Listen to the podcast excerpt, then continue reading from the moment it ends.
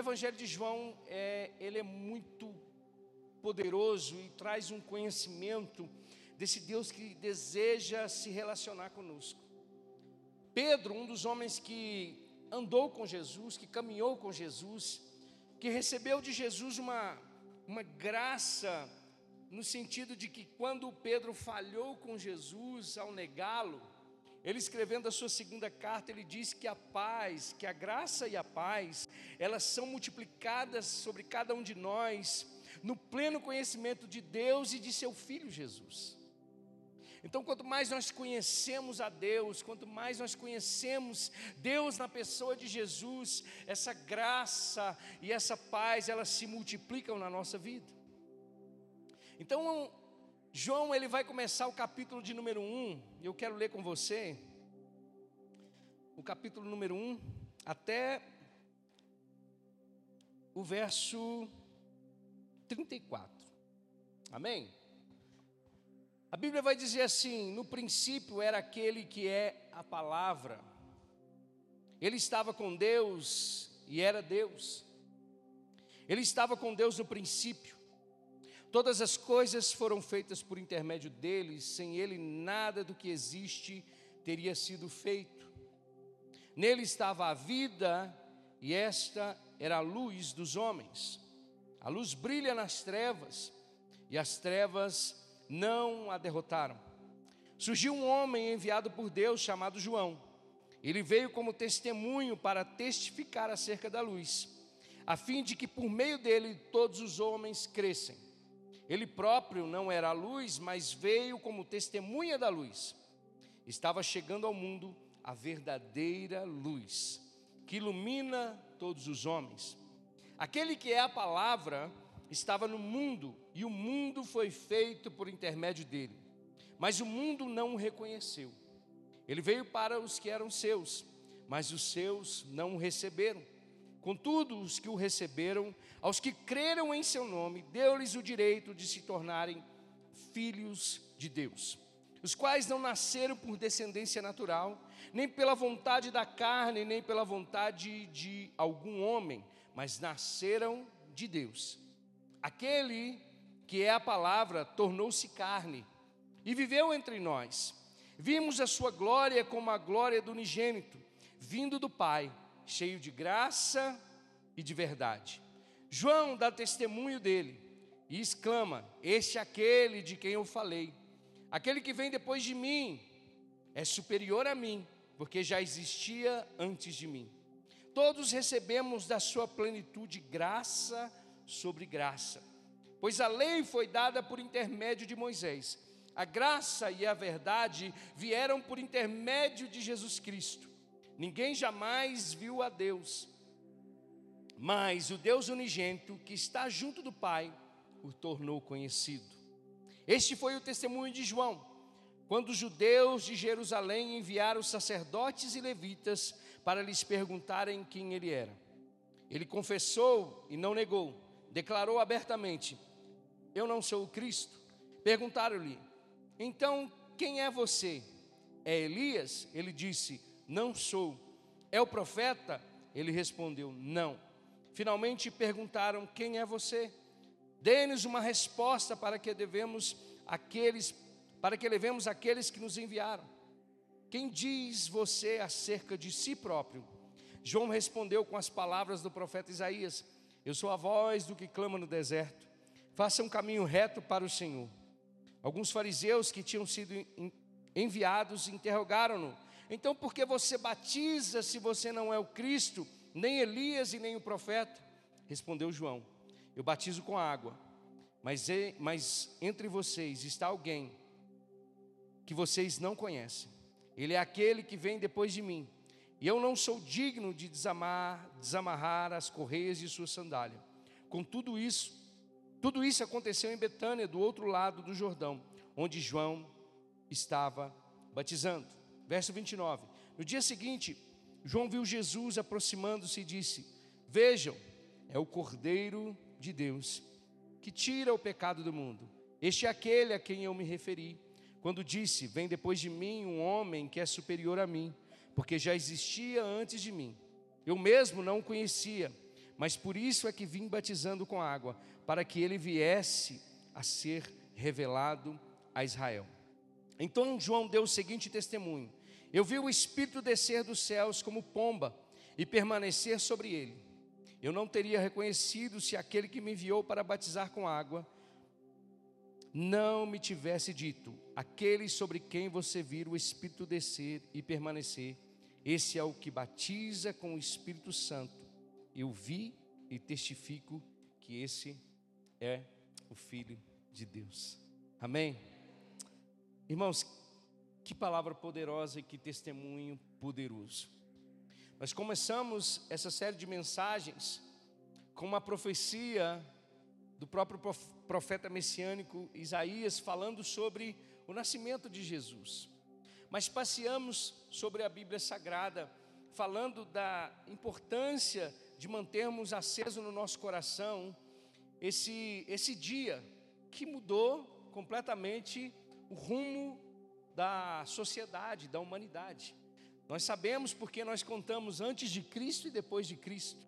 Ou seja, depois que Cristo veio a essa terra, irmão, tudo mudou. Amém? Agora, Pedro, ele começa a sua carta, o seu evangelho, dizendo que no princípio era aquele que é a palavra de Deus. Amém? Sabe, o verbo, que é a palavra grega logos, era muito difundida naquele, no meio daquele povo. Ah, alguns filósofos gregos acreditavam que o logos era uma força que mantinha ou que sustentava todas as coisas. Eles não tinham discernimento de que esse logos ele era Jesus. Ele era o Deus que se fez carne. Então por isso João ele começa dizendo que no princípio era aquele que é a palavra, ou o verbo. O verbo. Ele vai dizer que o verbo ele estava desde o princípio. Amém. E que o verbo ele é Jesus, e que Jesus é a palavra. Ou seja, então João começa essa carta já quebrando alguns bezerros daquela época de ouro, né, dizendo que o Logos, o verdadeiro Logos, ele é Deus. E esse Deus, ele se fez carne no nosso meio. Amém? Existem algumas citações que eu quero fazer rapidamente com você, mas eu quero falar sobre quatro coisas que, que Jesus veio fazer e que João ele aponta para nós aqui nesses versos que nós acabamos de ler. Mas João ele vai dizer, alguma, vai dizer uma coisa, João vai, vai afirmar e confirmar que Jesus é a palavra encarnada. Amém? O verbo encarnado que Jesus, ele é a própria luz. Nós vemos lá em Gênesis, por exemplo, a primeira coisa que Deus cria depois do caos sobre a terra é a luz. Mas a luz de Jesus, ela tem um propósito diferente. A luz de Jesus é de fato dissipar, dissipar completamente as trevas do coração humano. Amém? João vai apontar dizendo que ele é o próprio Filho de Deus. E se nós, irmãos, cremos que Jesus Cristo é o Filho de Deus, Deus permanece em nossos corações. O próprio João vai dizer isso. Não é somente crer que Jesus foi um cara bom, que Jesus foi um cara que, que no meio do seu povo trouxe paz e amor, mas que Jesus é o próprio Filho de Deus encarnado o unigênito do Pai. Amém? O único Filho de Deus que foi enviado para salvar a humanidade. João vai dizer também que ele é o Cristo, ele é o ungido de Deus. Ele é aquele que viria como Messias, o Messias esperado pelo povo de Israel.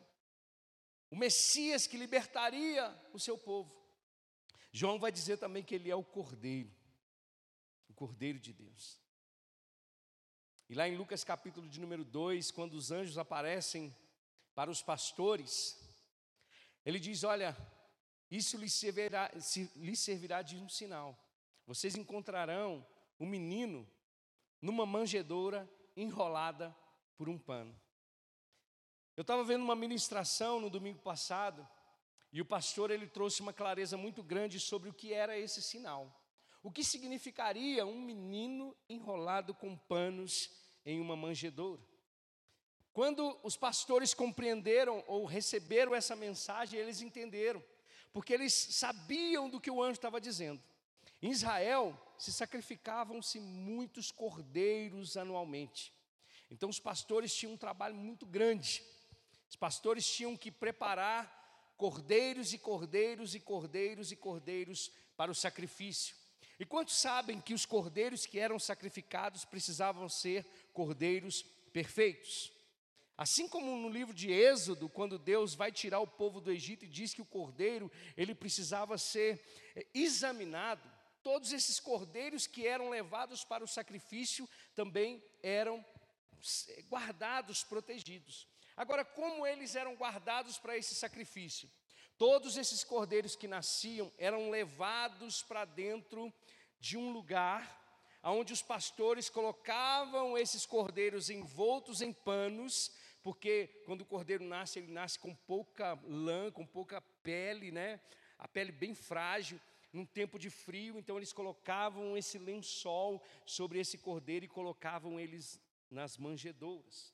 As manjedouras serviam para guardar os cordeiros que eram levados para o sacrifício. Então, quando João diz que ele é o Cordeiro de Deus e o anjo diz para os pastores, isso lhes servirá de um sinal, automaticamente, quando eles chegaram e viram a Jesus, o menino que nasceu, enrolado num pano, dentro de uma manjedoura, disse: Esse é o Cordeiro. Ele veio para ser sacrificado. Aleluias. Ele também é o rei de Israel. João vai dizer isso. E por último, vai dizer da humanidade de Jesus, ele é o filho do homem. Então, Jesus, além de ser o salvador da humanidade, ele, ele tem uma característica muito interessante, muito intrínseca a ele, que é de fato expressar e nos comunicar um Deus relacional. Amém? Então, quando nós lemos lá em João, capítulo de número 1, do verso 1 ao 3, ele vai dizer o seguinte: no princípio era aquele que é a palavra. Ele estava com Deus e ele era Deus, ele estava com Deus no princípio. Todas as coisas foram feitas por seu intermédio, sem ele nada do que existe teria sido feita. Então Jesus, ele veio de fato fazer com que cada um de nós conheça a Deus na sua expressão exata. Conheça a Deus como um Deus que é criador, como um Deus que criou todas as coisas desde o princípio. E esse Deus é o próprio Jesus encarnado, o Filho de Deus encarnado. Todas as coisas foram feitas para Ele, irmãos. Sabe, uma das coisas que foi -se muito usada durante as eleições desse ano, porque muitos cristãos colocaram assim, olha, em, su, em suas falas, em seus, em seus pensamentos, é, abenço, é, bendita é a nação cujo Deus Ele é o Senhor. Mas outras pessoas diziam assim: olha, isso não, não é assim que funciona. O Brasil não é do Senhor Jesus. A nação que o salmista estava dizendo era Israel e agora é a igreja. Mas eu quero dizer para você: existe algum centímetro dessa terra que não pertence a Jesus? Existe algum centímetro no universo, ou no universo dos universos, eu nem sei se tem, que não pertença ao nosso Deus Criador e a Jesus Cristo? Jesus veio revelar um Deus Criador, mas veio revelar também um Deus que se tornou luz para nós. Luz significa revelação trazer para nós clareza de quem Deus é de verdade, de quem Deus é de fato. Jesus, ele é a expressão exata do ser de Deus, como o escritor aos Hebreus diz. A palavra encarnada veio nos mostrar de fato como é a maneira como Deus age, como Deus se relaciona, como Deus opera. Sabe, irmãos, quando nós olhamos para Jesus, nós precisamos entender e ver Jesus e ver Deus. Não foi isso que Jesus disse para os discípulos? Quem me vê, vê ao Pai. Quem vê a mim, vê ao Pai. Jesus, ele é a imagem do Deus invisível, o Deus criador o Deus que fez todas as coisas segundo a sua vontade. Ele é a palavra. Jesus é a palavra que veio manifestar a bondade de Deus sobre cada um de nós. O verso 4 e 5 diz: Nele estava a vida, e esta era a luz dos homens. Jesus veio manifestar a vida de Deus. Sabe, irmãos, por isso que eu digo para você que o nosso maior exemplo precisa ser Jesus.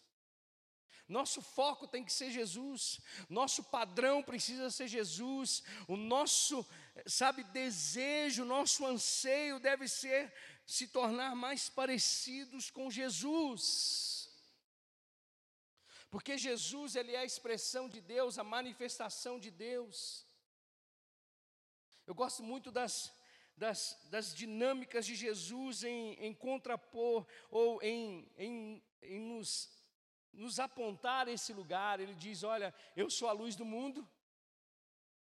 Quem anda comigo não está em trevas. Mas ele diz também: Vocês são a luz do mundo. Você consegue entender isso? Ou seja, Jesus, além de expressar a Deus, ele veio expressar a humanidade perfeita. O Adão que nunca deveria ter caído, né? o primeiro Adão, a, a, a criação perfeita de Deus. E graças a Deus, porque nós hoje estamos em Cristo. Vou dizer de novo, nós estamos em Cristo Jesus, participantes da natureza divina de Deus, chamados ou achados idôneos. Jesus, além de expressar e de fazer manifestar essa, essa expressão e essa revelação de Deus em nós, sobre nós, Ele veio também nos trazer clareza. Ele é a luz dos homens. A luz brilha nas trevas e as trevas não a derrotaram. Aleluias. Aleluias. Sabe de uma coisa? Eu vi Hernandes Dias Lopes falando uma coisa muito interessante. Ele diz assim: Olha, Jesus é o homem mais amado do mundo e o homem mais odiado do mundo. Agora, por que, que Jesus é o homem mais amado do mundo e o homem mais odiado do mundo? Porque ele morreu, mas ele ressuscitou. Jesus está vivo. Ninguém ama ou ninguém odeia quem está morto. Jesus está vivo. Aleluias. As trevas não puderam derrotar a Jesus. E o verso 14 de João, ele vai dizer o seguinte: aquele que é a palavra tornou-se carne e viveu entre nós. Aquele que é a palavra se tornou carne e viveu entre nós. Numa outra versão, ou a, a, a palavra certa para isso aqui é: ele tabernaculou no nosso meio. Quantos aqui sabem que quando Deus tirou o povo do Egito, chamou Moisés, Moisés, Deus deu algumas instruções a Moisés para criar um tabernáculo. Qual era, qual era a dinâmica desse tabernáculo? Esse tabernáculo ele expressava algumas coisas, e uma delas é a presença de Deus. Mas não somente isso. Existiam alguns comandos de Deus. Quando ah, os comandos de Deus aconteciam, a nuvem parava, por exemplo, eles deveriam parar, eles deveriam estabelecer o tabernáculo ali naquele lugar, mas quando ela se movia, o tabernáculo também se movia junto. Esse tabernáculo de Moisés, ele era uma figura de Jesus. O Jesus que habitou no meio daqueles irmãos, mas que habita também em meio aos louvores e que passeia pela sua igreja. Não somente um Deus que habita entre nós, mas agora na nova aliança, um Deus que habita em nós, pois somos o seu santuário, somos morada do Espírito Santo. Mas não somente um Deus que habita em nós, mas um Deus também, irmãos, que está sobre nós. Um Deus que tem toda a autoridade sobre a sua igreja e, consequentemente, sobre cada um de nós como seus filhos. E o Verbo se fez carne e tabernaculou entre nós. Ele viveu entre nós. E eu gosto muito disso porque Jesus ele, ele vai caminhar sobre essa terra em simplicidade, na humanidade. Ele não, ele não deixou, irmãos, entenda, Jesus, mesmo se tornando carne, a palavra se tornando carne, ele continua sendo Deus, Deus e homem. O fato dele ter se esvaziado da sua glória, ele não deixou de ser Deus. Era Deus sobre a terra, caminhando no meio de pecadores, chamando pecadores para si, dizendo para os pecadores: venham e sigam-me, dizendo para os pecadores: eu não os condeno, dizendo para os pecadores: mas não pequem mais. Deus que se fez carne habitou no nosso meio. Eu gosto muito do que Atos diz em Atos 10, 38, como Deus ungiu a Jesus de Nazaré com o Espírito Santo e com poder, ao qual ele andou sobre a terra fazendo o bem e curando os oprimidos do diabo. Sabe, irmãos, Deus estava com seus pés sobre essa terra por intermédio de Jesus Cristo. E se nós queremos conhecer a Deus, nós precisamos conhecer a Jesus, precisamos conhecer a Sua palavra.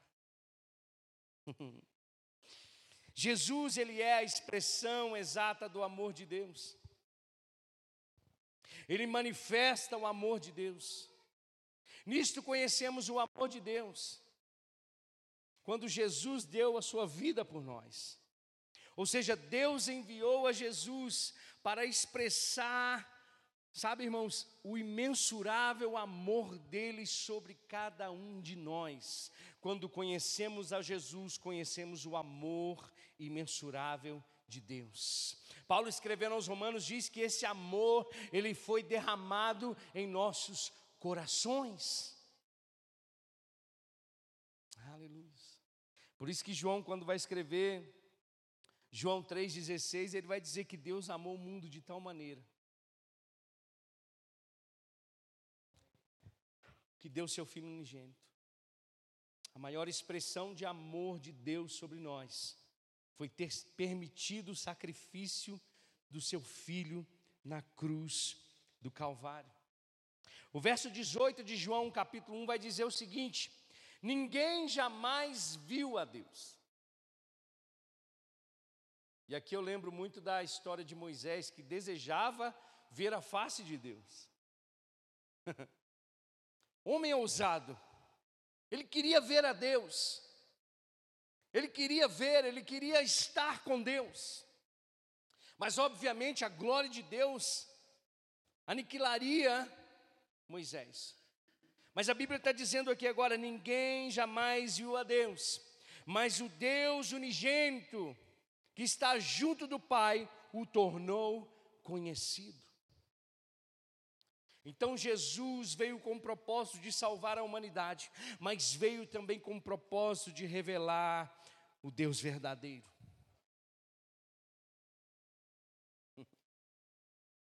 O Logos que se fez carne veio revelar a bondade de Deus, a graça de Deus, a verdade de Deus. Então, João ele começa falando que Jesus ele é, ele é a palavra. A palavra encarnada. A segunda coisa que eu quero pontuar com você é que ao conhecermos a Cristo por intermédio de João aqui, conhecemos a nossa condição diante de Deus. Todo homem, ele pode conhecer a sua condição diante de Deus olhando para Jesus. João 1,10 diz: Aquele que é a palavra estava no mundo, e o mundo foi feito por intermédio dele, mas o mundo não o reconheceu. O que, que significa isso?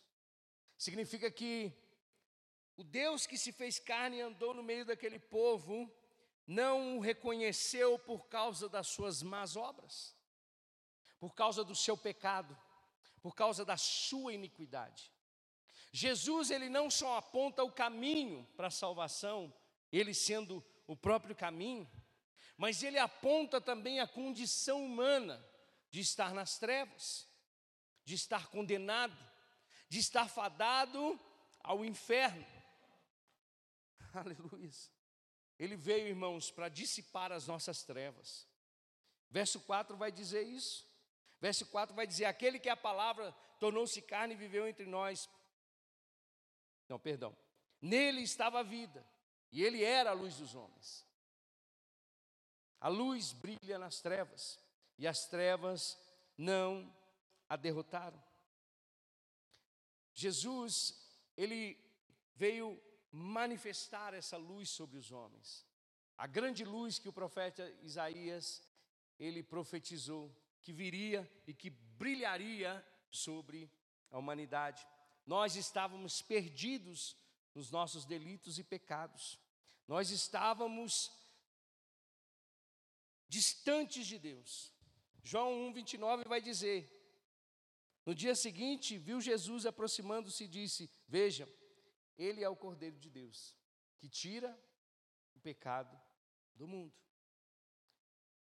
Então, João está apontando para nós que ao conhecermos Jesus, conhecemos a nossa condição de não conseguirmos, nas nossas obras, nos aproximar de Deus, que não conseguimos nos justificar diante de Deus, que nós não conseguimos nos salvar Jesus, ele é o Cordeiro de Deus que tira o pecado do mundo. João 3,17 vai dizer uma coisa interessante: ele diz: Pois Deus enviou o seu Filho ao mundo, não para condenar o mundo,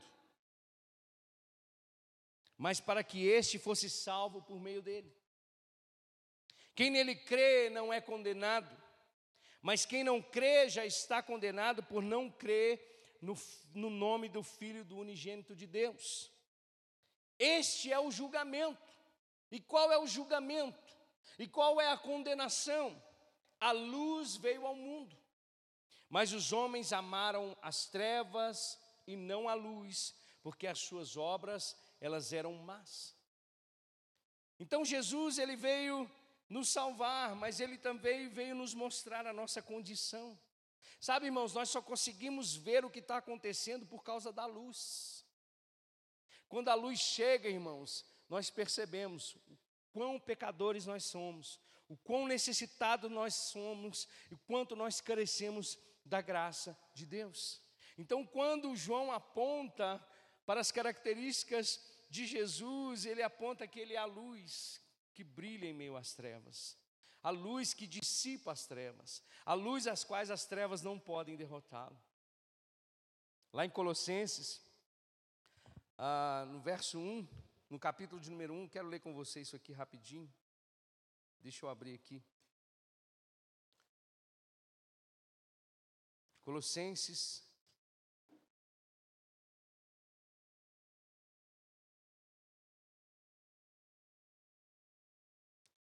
Verso 13 diz: Pois ele nos resgatou do domínio das trevas e nos transportou para o reino do seu Filho amado, em quem temos a redenção, a saber, o perdão dos pecados. Quando João está tá dizendo isso para nós, ele está retratando que a salvação ela é retratada como uma luz que invade as trevas que o homem não consegue se justificar por causa das suas obras, que o homem não é salvo por suas obras, e que não foi o homem quem buscou a Deus, mas sim Deus que veio em busca do homem. Amém? Amém, irmãos? A terceira coisa, ao conhecermos a Cristo, expresso aqui em João capítulo 1, conhecemos a graça e a verdade.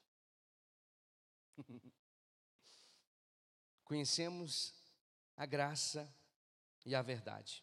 Verso 14 de João 1 diz: Aquele que a palavra tornou-se carne e viveu entre nós. Vimos a sua glória, a glória como a do unigênito do Pai, cheio de graça e cheio de verdade. O verso 16 diz: Todos recebemos da sua plenitude graça sobre graça. Pois a lei foi dada por intermédio de Moisés, mas a graça e a verdade por intermédio de Jesus Cristo. Ao conhecermos Jesus, nós experimentamos dessa graça. Ao conhecermos Jesus, nós somos libertos da lei. Amém? A lei que não tinha, a lei que foi dada a Moisés que não tinha o propósito de salvar o homem. Como eu disse aqui no domingo retrasado, mas que tinha um papel específico por um tempo específico. A lei, na realidade, ela apresentava a fraqueza do homem. A lei, ela, ela colocava o pecado como o lugar onde o homem estava, aprisionado. Mas aí vem Jesus. E a Bíblia diz que cheio de graça e de verdade. Graça por quê? Porque é por intermédio da graça que nós somos salvos. Porque é por intermédio da graça que não, não nós, mas Ele veio até nós. Mas é porque é por intermédio da graça que nós recebemos as dádivas de Deus. É por intermédio da graça que você está aqui hoje. É por intermédio da graça que Ele permitiu que nós estivéssemos desfrutando desse Natal. É por intermédio da graça que nós temos esperança e confiança de que estaremos com Ele na Sua glória. É por intermédio da graça, irmãos, que nós caminhamos sobre essa terra. É por intermédio da graça. Aleluias. Mas não só por intermédio da graça, mas também pela verdade. Porque eu não sei se você sabe, mas para o mundo a verdade ela é relativa. mas para os crentes só existe uma verdade. Para o mundo, irmãos, sabe? Para o mundo, aquilo que era mentira se torna verdade, aquilo que é verdade se torna mentira. Para o mundo, irmãos, a verdade ela, ela é relativa. Mas para aqueles que conhecem a Jesus, conhecem a, ver, a verdade, a verdade que liberta, a verdade que nos tira do domínio do pecado, a verdade que nos liberta das amarras de Satanás. Não foi isso que Jesus disse em João capítulo 8, verso 31 e 32? Ele disse para os judeus que criam nele: se vocês permanecerem em, nos meus mandamentos, nos meus ensinamentos, vocês vão conhecer a verdade e a, liber, e a verdade vai libertar vocês. Se o Filho do Homem vos libertar, verdadeiramente sereis livres. Muitas pessoas pensam que conhecem, só o conhecer não te liberta. João começou refazendo um pensamento filosófico dizendo que o Logos, que eles criam ser uma força qualquer, era o Deus encarnado. Nós temos, irmãos, nas nossas mãos a verdade da palavra. Jesus, ele não somente veio expressar a Deus no sentido das suas obras que ele fez, mas ele veio expressar a Deus, a vontade de Deus, o falar de Deus e o coração de Deus para nós. Conhecer a verdade é se libertar, irmãos, das mentiras do diabo. Conhecer a verdade é se libertar das mentiras desse mundo. Graças a Deus, porque Jesus veio cheio de graça e de verdade. Aleluia. João 14, 23 diz assim: Olha, se alguém me ama, guardará a minha palavra meu Pai o amará, nós viremos e nele faremos morada. Se alguém me ama, guardará a minha palavra. A palavra é a verdade. Romanos capítulo 10 diz que nós não seremos confundidos, não seremos enganados. A Bíblia vai relatar sobre falsos mestres, falsos profetas, mas quem caminha com a verdade, irmãos, não é enganado. Você está comigo? E por último, ao conhecermos Jesus por intermédio de João, conhecemos a nossa nova realidade de vida. Você tem uma nova vida para viver. Eu quero começar não com o que João está dizendo, mas eu quero começar com o que o escritor aos Hebreus, ele diz em Hebreus capítulo 10, verso 19. Ele diz assim: Portanto, irmãos, temos plena confiança para entrar no Santo dos Santos, pelo sangue de Jesus, por um novo e vivo caminho que ele nos abriu por meio do véu, isto é, do seu corpo. Temos, pois, um grande sacerdote à casa de Deus. Sendo assim, aproximemo-nos de Deus com um coração sincero e com plena convicção de fé, tendo os corações aspergidos para nos purificar de uma consciência culpada e tendo os nossos corpos lavados com água pura. Apeguemos-nos com firmeza à esperança que professamos, pois aquele que prometeu é fiel. E consideremos uns aos outros para incentivarmos amor, no amor e nas boas obras. Então Jesus ele vem nos apresentar um novo e vivo caminho. O escritor aos Hebreus diz que esse novo e vivo caminho é um lugar onde nós podemos nos aproximar de Deus, sem medo, não mais com uma consciência de culpa por causa dos pecados, mas com um coração aspergido pelo seu sangue. Aleluias. Quando nós conhecemos a Jesus, de fato nós entramos para essa nova vida.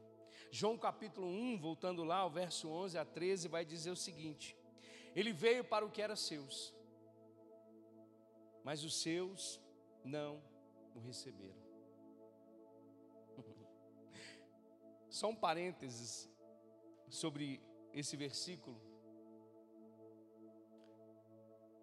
Isso me chamou a atenção nesse dia, nesses dias que eu estava meditando sobre isso. Porque Deus, ele, esse povo esperava Deus, esse povo esperava o Messias. O Messias veio, veio para os seus. E eu vou dizer para você, ele veio para os hebreus, ele veio para os judeus. Ele veio para os judeus. E por intermédio dos judeus, ele salvaria toda a humanidade. Ele veio para os seus primeiro. Ele veio para os da sua casa primeiro. Mas eles não o receberam.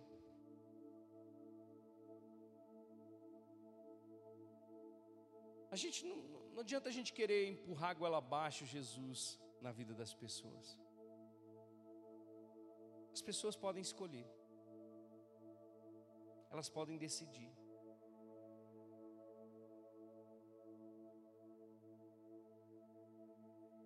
Jesus não ficou insistindo para eles, com eles. Jesus não levantou um altar como esse, dizendo: Olha, vocês precisam crer em mim de qualquer maneira. Veio e expressou a Deus, ele veio e manifestou a Deus. Mas ele não, sabe, ele não invadia a vida das pessoas. Agora eu vou dizer para você: Jesus veio expressar o amor de Deus, de fato mas ele também veio expressar a ira de Deus. Ele veio para os seus, mas os seus não o receberam. Mas, contudo, aos que o receberam, aos que creram em seu nome, e aí sim existe uma chave: somente aqueles que creem, esses são salvos. Somente aqueles que creem não receberão a ira de Deus. Somente aqueles que creem não viverão a segunda morte. Somente aqueles que creem serão resgatados por Jesus. Mas aqueles que creem em seu nome, deu-lhes o direito de se tornarem filhos de Deus. Jesus, além de nos salvar, irmãos, veio nos dar uma nova vida no padrão de Deus. ao qual nós podemos sim dizer não para o pecado, ao qual nós podemos dizer não para as coisas desse mundo, para os padrões desse mundo. Somos filhos de Deus, por intermédio de Jesus. E ele vai dizer no verso 3: aos quais não nasceram por descendência natural, nem pela vontade da carne, nem pela vontade de homem algum, mas nasceram de Deus. E se nós somos filhos de Deus, somos participantes do Espírito Santo. Para encerrar, João diz, agora não esse João, mas o João o Batista, que ele batiza com água. Mas quem vem um após ele, que ele não é digno de desatar as suas sandálias, ele vos batizará com o Espírito Santo e com fogo. Com o Espírito Santo e com fogo. Então, que cada um de nós nessa noite possa refletir na vida de Jesus as características de Deus. Que a gente possa olhar para Jesus e ver a bondade de Deus. Que a gente possa olhar para Jesus e ver o quanto Deus se sacrificou por nós. Que a gente possa olhar para Jesus e ver quão precioso e glorioso é aquilo que Ele nos deu e aquilo também que nos espera, que está por vir. Que nós possamos olhar para Jesus, o Verbo que se fez carne e habitou no nosso meio, que Ele habita entre nós, mas que Ele habita em nós. Que quando você está sozinho, Ele está com você. E quando você está angustiado no seu canto, chorando, Ele está lá com você.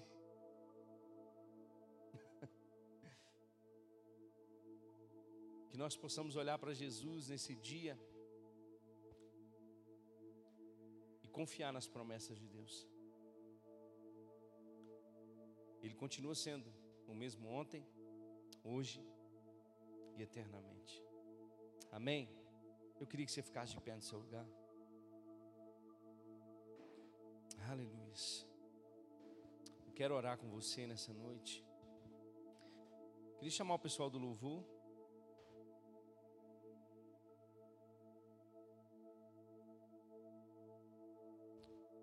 Sabe, propositalmente eu cantei aquela música do Isaías 9, para que a gente realmente pudesse fixar isso no nosso coração. Aquilo que Jesus Cristo fez por nós. Amém. Queria que você fechasse os teus olhos, colocasse a mão no teu coração. Se você que está aqui ainda não fez Jesus seu Senhor e seu Salvador, você tem a oportunidade nessa noite. Sabe, eu lembro de uma pessoa que vinha muito nessa igreja, vinha muito na igreja, e todas as vezes que eu fazia o apelo, ela aceitava Jesus de novo. muitos momentos aquilo me incomodava. E eu questionei a mim mesmo, né? Dizendo assim: Poxa, que a gente não está pregando, o que a gente está pregando não está entrando na mente, no coração dessa pessoa? Mas é, é fato, irmãos. Nós precisamos confessar Jesus todos os dias.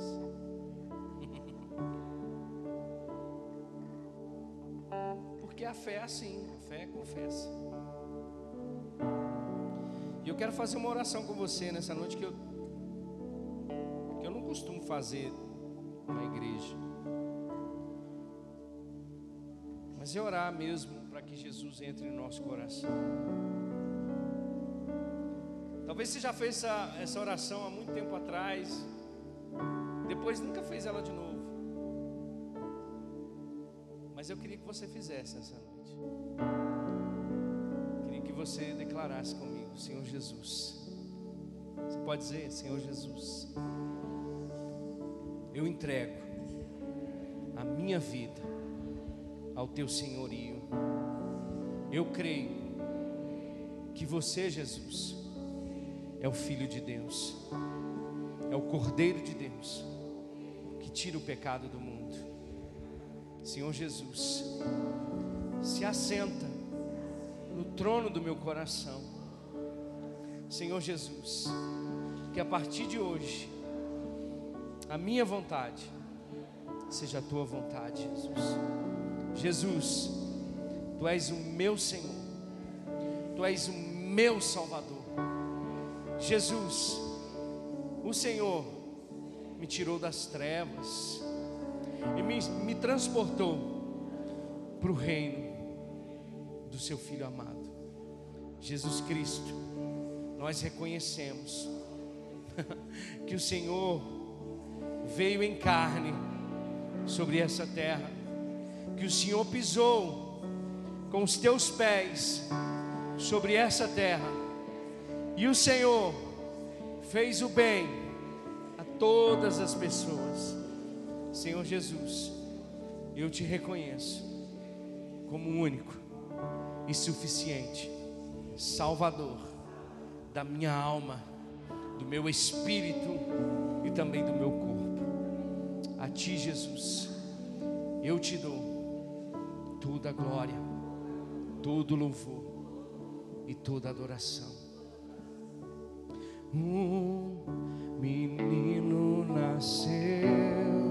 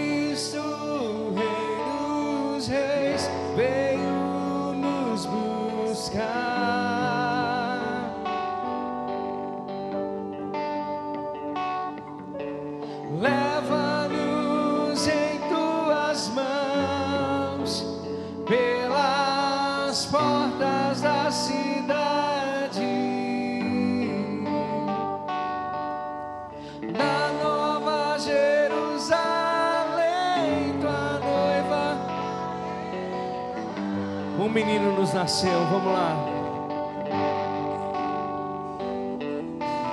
Um menino nasceu como um filho se nos deu. Ele é o próprio Deus que vive em. Faz essa oração. Debaixo de tuas asas eu me escondi. E o seu nome?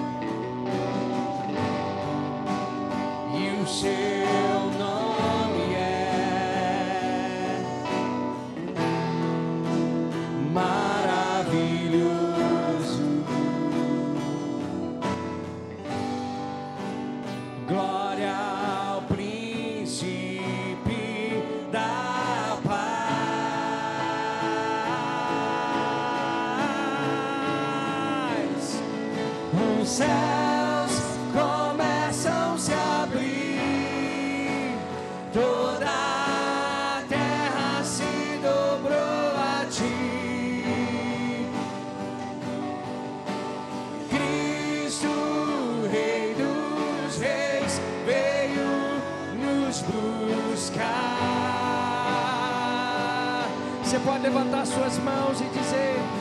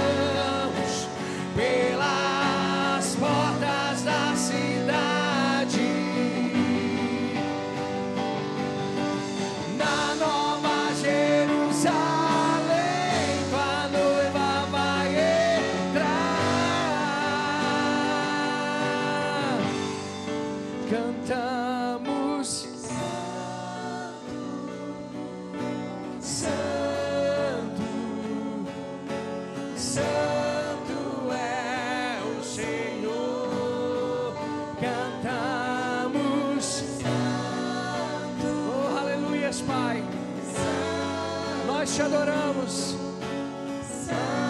Tu és o Deus unigênito, o Deus expresso em Jesus, o Verbo encarnado, a expressão exata de Deus, a imagem do Deus invisível que andou sobre essa terra em santidade. Oh, Jesus, e mostrou a sua glória. Oh, Senhor. Santo,